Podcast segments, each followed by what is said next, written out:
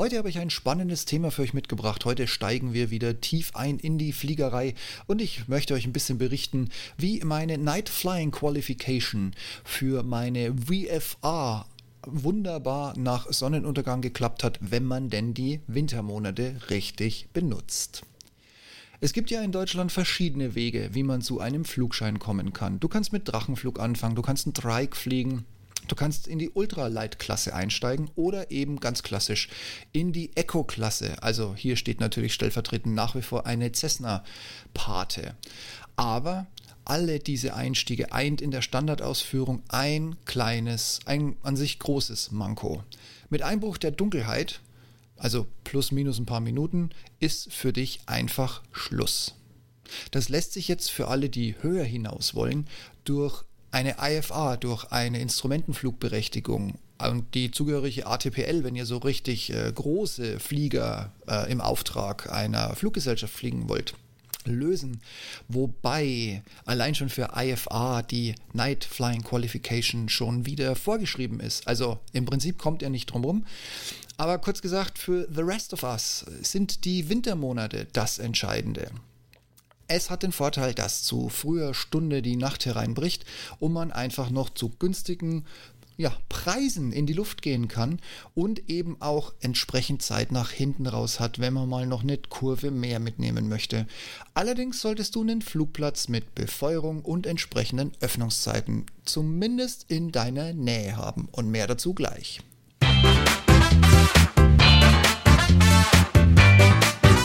Hallo und herzlich willkommen zum Ich bin noch nicht hier, um beliebt zu sein.com Podcast.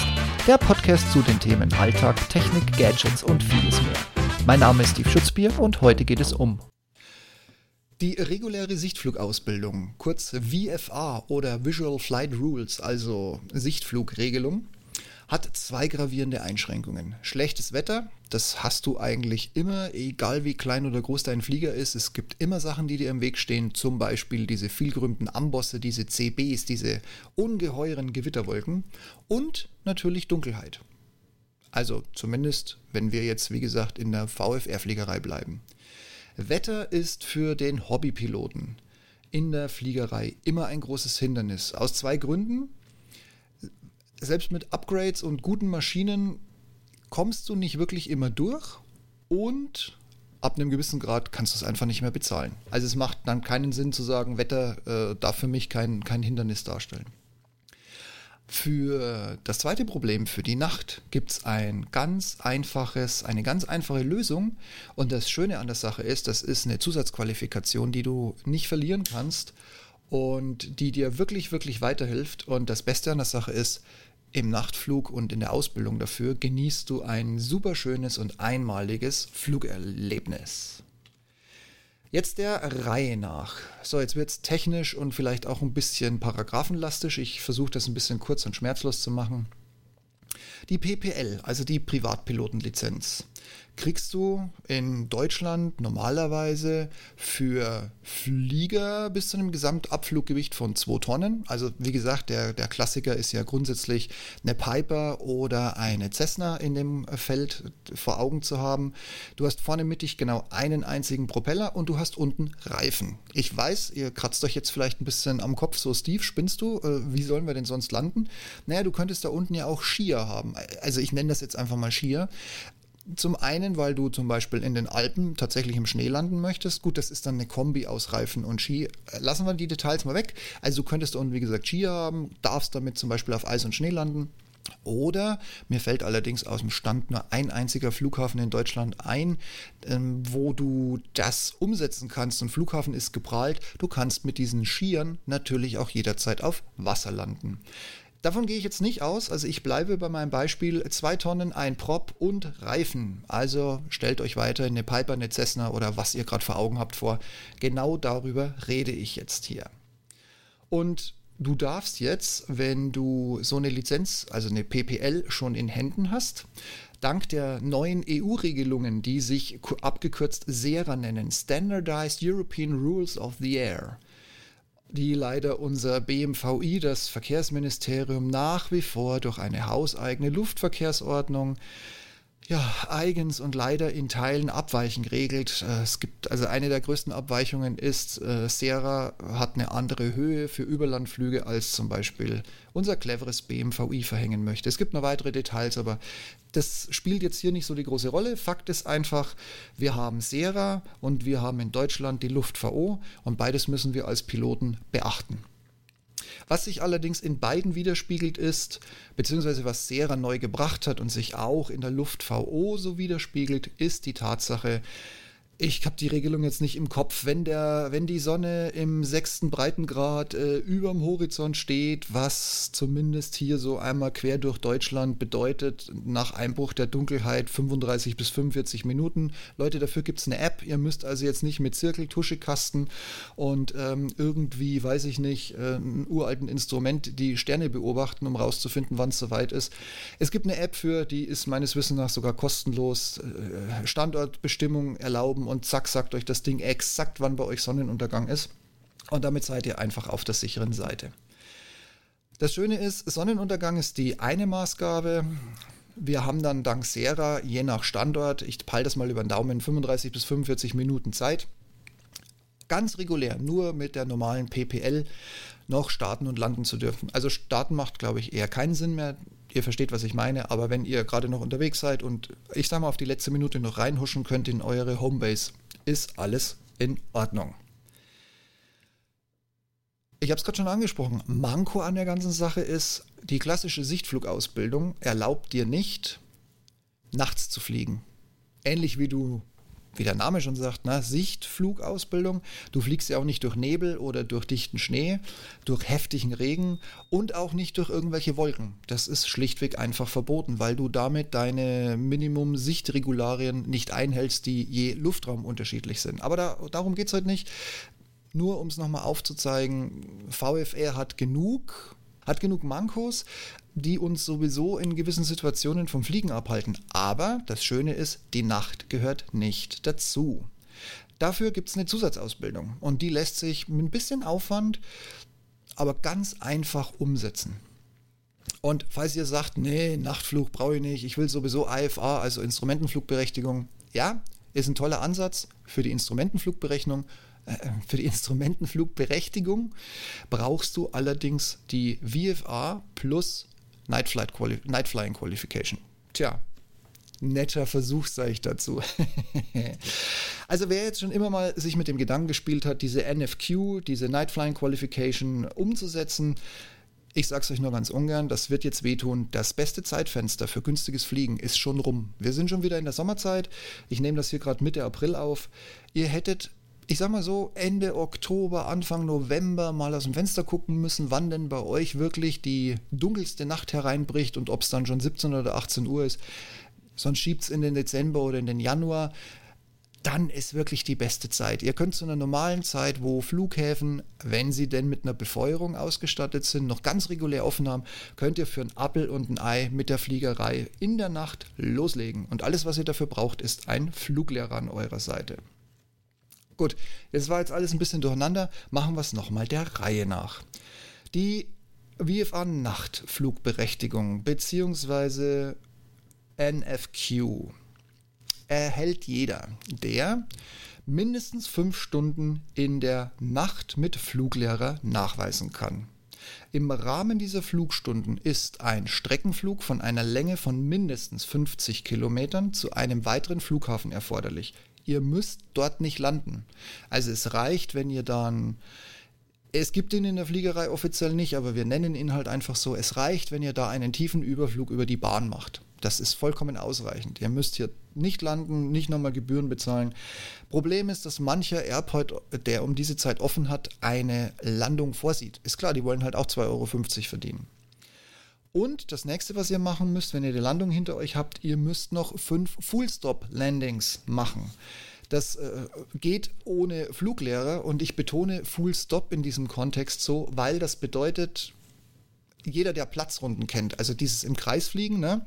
starten, links rum, wieder links rum, wieder links rum, wieder links rum, landen und nonstop, sobald ihr den Boden berührt habt, Klappen rein, Gas rein, Vergaservorwärmung, wenn vorhanden. Gut, die Reihenfolge war jetzt eh nicht richtig, aber ähm, ihr wisst, was ich meine.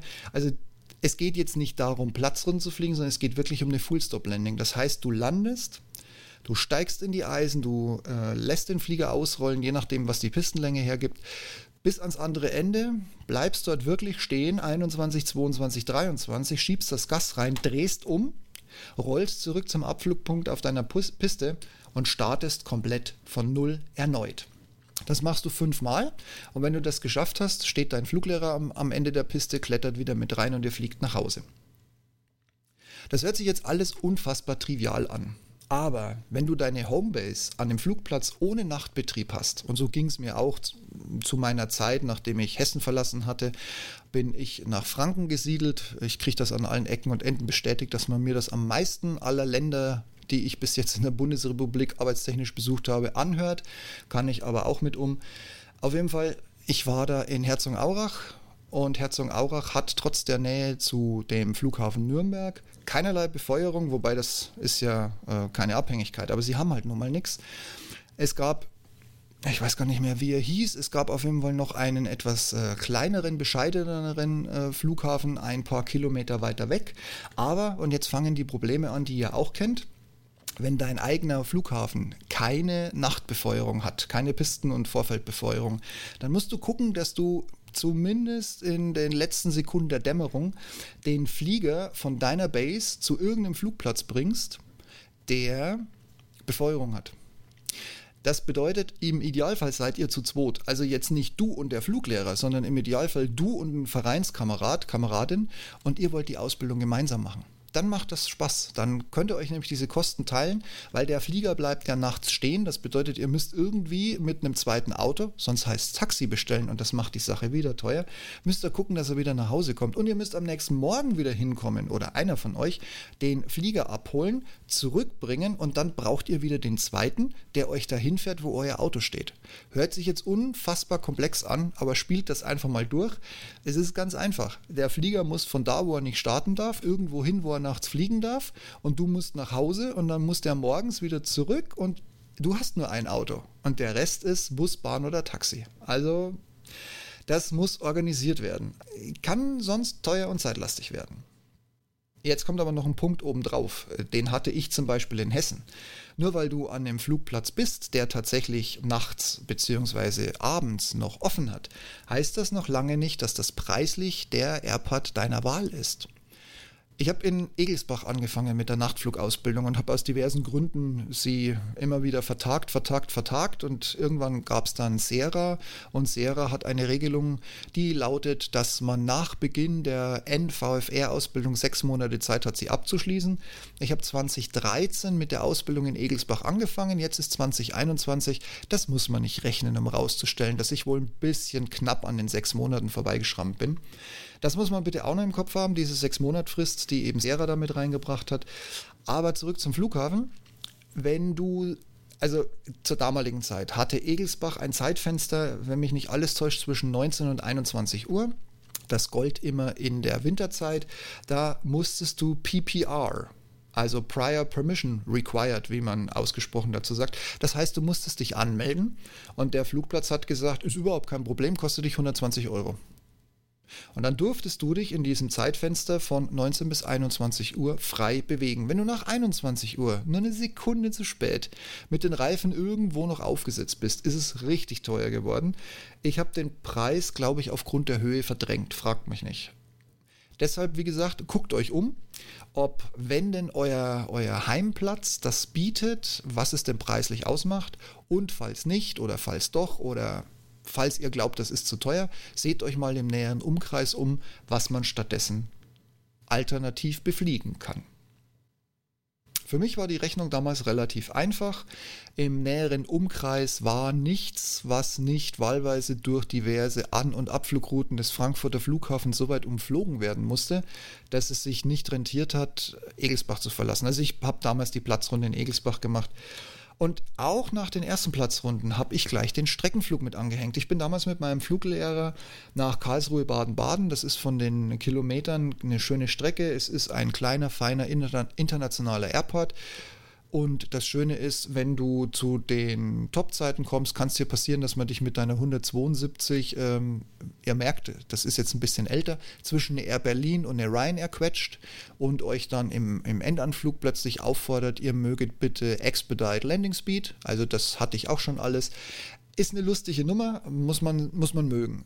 Andererseits es ist sonst relativ schwierig. Wo willst du hin? Was ist 50 Kilometer weg? Vielleicht hast du das Glück. Wenn nicht, guck mal, ob du nicht irgendwo einen International Airport um die Ecke hast. Da machst du halt einfach einen Überflug über die Piste, kostet nichts, kannst ein bisschen dich zwischen die Airliner mit einreihen, ist genauso witzig. Für mich war das dieses Jahr relativ schnell geklärt. Ich hatte letztes Jahr schon mal meine Hände gehoben, als es hieß, wer möchte denn die Nachtflugausbildung machen.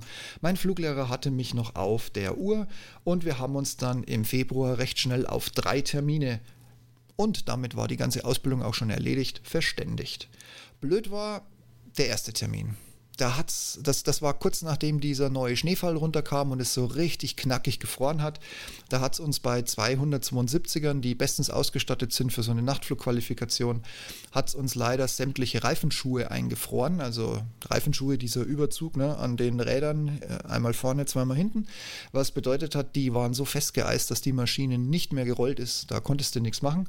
Wir hatten noch eine Cirrus zum damaligen Zeitpunkt im Verein die wiederum hatte das Problem, dass der vordere Schuh vereist war. Aber vielen, vielen Dank nochmal an jeden, der mitgeholfen hat.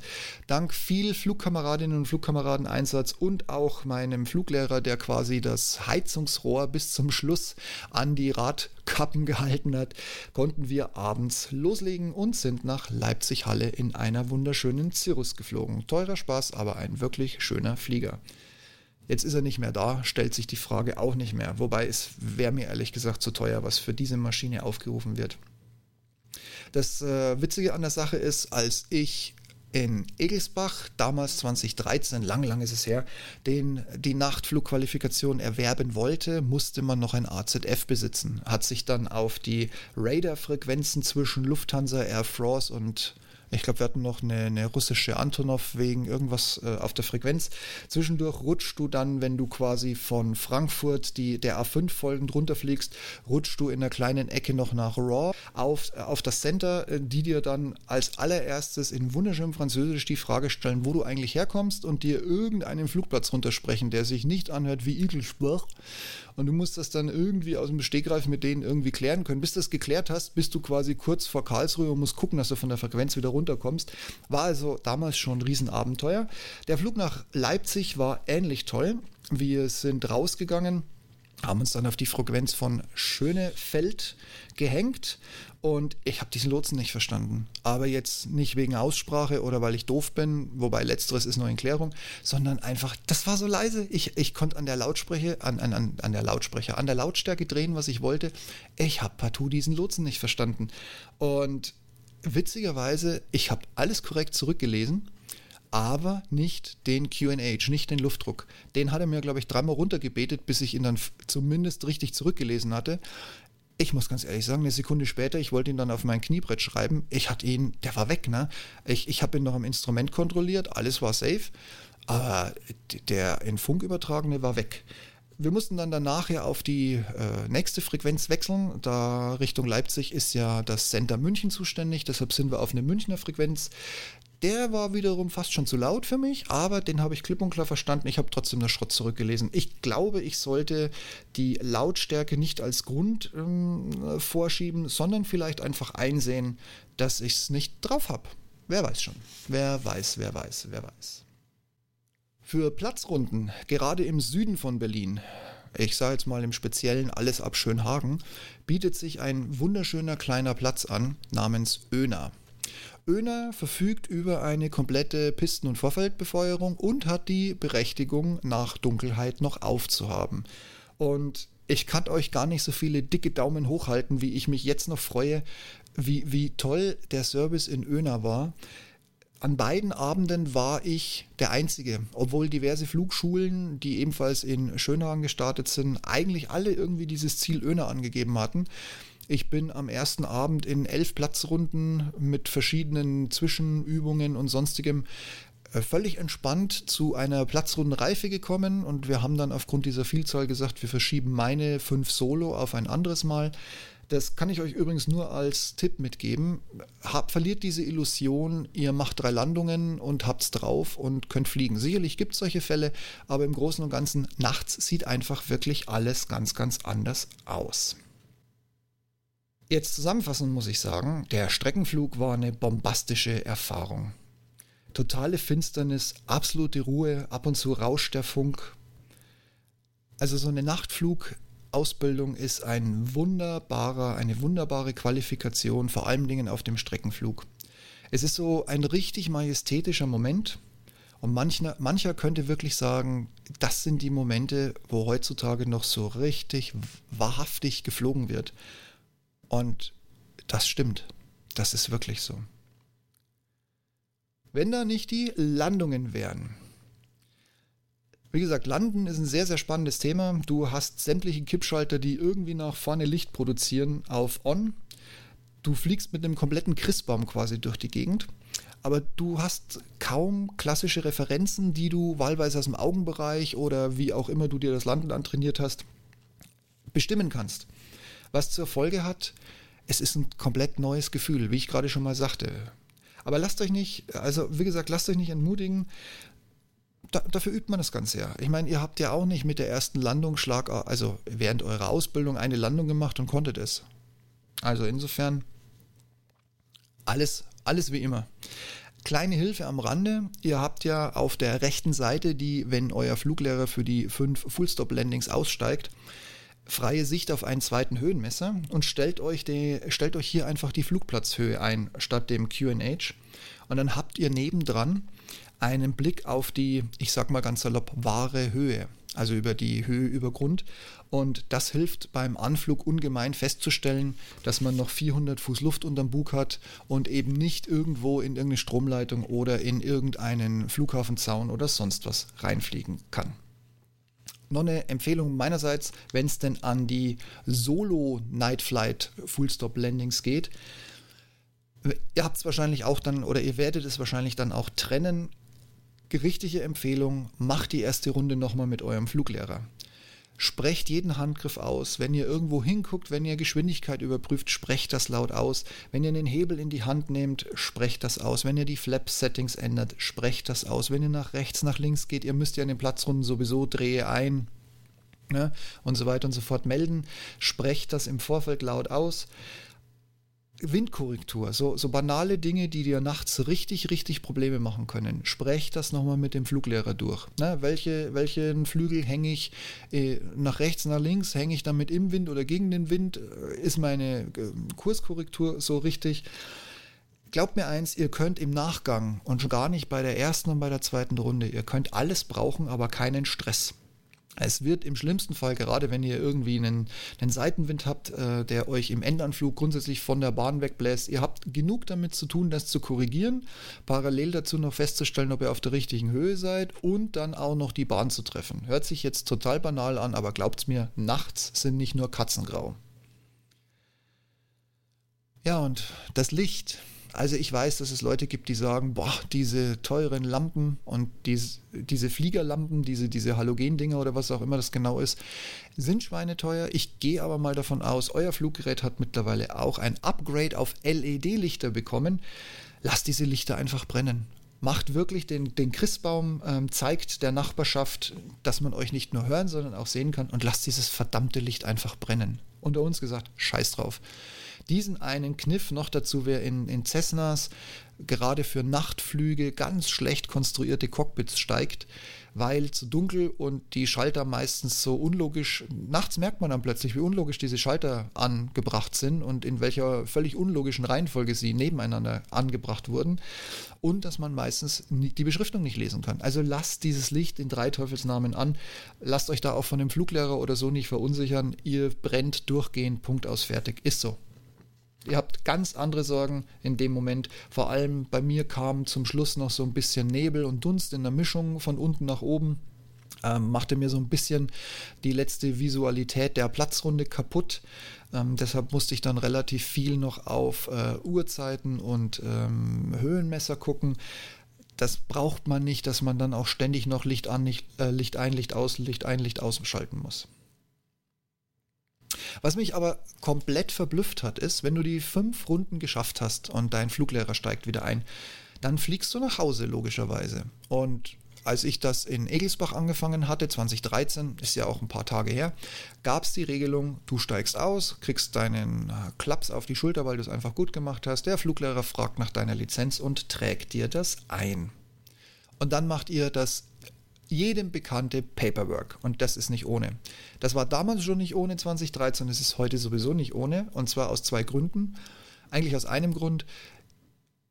Der Fluglehrer trägt nicht mehr in deine Lizenz ein, sondern du musst deine Lizenz zusammen mit einer Bestätigung des Fluglehrers an die für dich zuständige Luftfahrtbehörde schicken. Und dann kriegst du eine komplett neue Lizenz ausgestellt. Schön, wenn eure Luft Behörde, Luftfahrtbehörde, ähm, jetzt nicht so ist wie die LUP hier. Mir haben sie nämlich im ersten Anlauf, allerdings in einer rekordverdächtigen Zeit, erstmal die Lizenz von jemand anderem geschickt. Und dann fängst du an, die zurückzuschicken, auf deine neue Lizenz zu warten. Dann hast du kaum noch Zeit, deine Überweisung zu tilgen und so weiter. Ah ja, übrigens, äh, in Berlin kostet das Ganze, jetzt muss ich lügen, 50 Euro, glaube ich, waren es.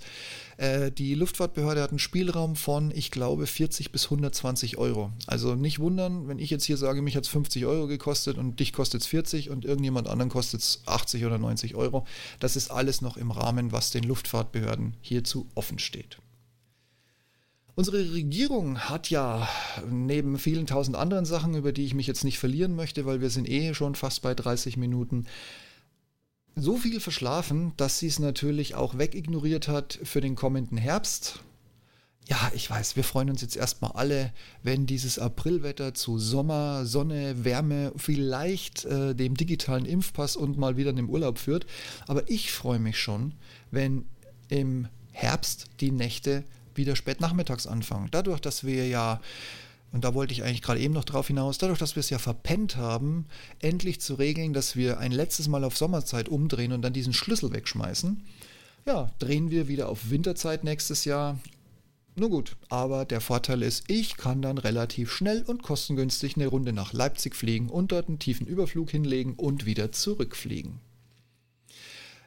Leute, ihr wisst, ne, Fliegen ist für mich eine Herzensangelegenheit. Jeder von uns macht Fehler, ist kein Ding, aber man muss damit umgehen können und nehmt deshalb mein kleines Wort zur Mahnung mit. Und ich meine das echt nicht böse. Der größte Nachteil, und das sage ich jetzt wirklich genau deshalb so überspitzt von der Nachtflugqualifikation, ist, die verfällt nicht. Das heißt, wenn du die heute bestehst und die nächsten zehn Jahre nachts nicht mehr fliegst und dann beschließt, ich fliege jetzt, stellt sich dir keiner in die Quere. Aber wir wissen alle, wie anspruchsvoll Fliegen ist, wenn du in unerwartete Situationen kommst. Deshalb frischt das durch regelmäßiges Training auf. Jeder Nachtflieger gibt mir hier sofort recht und die Erfahrung spätestens mit der Ausbildung, wenn ihr sie beginnt, falls ihr sie noch nicht gemacht habt, ist ganz einfach. Nächte können verdammt dunkel sein und da kannst du noch so sehr über eine Großstadt fliegen. Wenn du vergessen hast, bei dir im Cockpit die Beleuchtung für die Instrumente einzuschalten, dann hast du ein Hundeleben. Du siehst nichts, gar nichts. Die Nacht ist schwarz, dunkel schwarz. Also Immer mit einplanen, dreht zur Sicherheit nochmal eine kleine Runde mit dem Fluglehrer, sei es nur schnell mal zwei, drei Platzrunden. Vielleicht lässt sich das auch, ja, hm, unproblematisch damit verknüpfen, dass man die Platzrunde mal schnell für fünf Minuten Richtung Süden, Norden, Osten, Westen verlässt, um mal ein bisschen in die Dunkelheit zu fliegen, um da nochmal schnell zwei, drei Kreise zu fliegen, um dann wieder zurückzukommen und zu sagen, so, das habe ich aufgefrischt, hat mich ein paar Euro gekostet, aber Sicherheit ist in der Fliegerei einfach durch nichts zu ersetzen. Und ja, guckt in die Show Notes. Ich habe euch drei Videos von meinen zwei Anflügen auf Leipzig aus verschiedenen Perspektiven und ich habe noch ein Bild. Wer es nicht erkennt, darauf ist der MDR Tower mitten im Stadtzentrum und neben dem Hauptbahnhof, wenn mich nicht alles täuscht, der wunderschönen Stadt Leipzig fotografiert, aus dem, aus dem Cockpit heraus. Einfach mal schnell mit dem, mit dem Handy links äh, aus dem Fenster raus fotografiert. Deshalb, es ist jetzt kein Kunstwerk, aber man kann erkennen, wo ich bin. Das gibt euch ein Bild, wie dunkel die Nacht sein kann. Das gibt euch aber auch ein Bild, wie ruhig Fliegen nachts sein kann und warum es tatsächlich wirklich, wirklich majestätisches Fliegen ist. Lasst es drauf ankommen. Wirklich, ich gebe euch den Tipp, schnappt euch diese Ausbildung, schnappt euch diese Berechtigung. Und jetzt kommt noch das Schönste an der Sache und da kommt nochmal ein Wort der Mahnung. Ihr dürft mit einer Nachtflugberechtigung natürlich Passagiere mitnehmen. Aber wie immer in der Fliegerei müsst ihr das proficient, also quasi ausreichend halten. Im Nachtflug müsst ihr die obligatorische 90-Tage-Regel mit drei Landungen innerhalb dieser 90 Tage vorweisen. Oho Hund, mindestens eine Landung bei Nacht. Also 3 plus 1 für den Nachtflug und 3 für den normalen Sichtflug bei Tag. Wer jetzt also mit dem Gedanken spielt und sagt, ja Steve, okay, du hast mich angefixt, ich will das auch machen, dann gebe ich euch den guten Tipp geht zu einer Flugschule, wenn ihr nicht sowieso vereinstechnisch irgendwie so organisiert seid, dass ihr es abbilden könnt. Sprecht mit eurem Fluglehrer und markiert euch schon mal die erneute, die, die erneute Uhrwechsel, den, den Zeitwechsel. Ende Oktober, es ist immer das letzte Oktoberwochenende, schlagt dann nochmal großzügig zwei, drei Wochen oben drauf und macht da ein dickes rotes Kreuz hin. Das ist der Beginn eurer Nachtflugausbildung. Ich bin gespannt, wie es euch so ergeht. Ich bin gespannt, wie es euch so ergangen ist. Ich freue mich über Rückmeldungen von eurer Seite, wie denn die Ausbildung so gelaufen ist, wo ihr hingeflogen seid, welche Herausforderungen und welche kleinen Pannen, die sich so einschleichen, wenn man plötzlich das erste Mal nachts unterwegs sind, bei euch so passiert sind. Lasst es mich wissen und ich wünsche euch weiterhin für den bevorstehenden Sommer und auch für die Nachtflugausbildung Blue Skies and Happy Landings. Macht's gut und bis bald. Tschüss.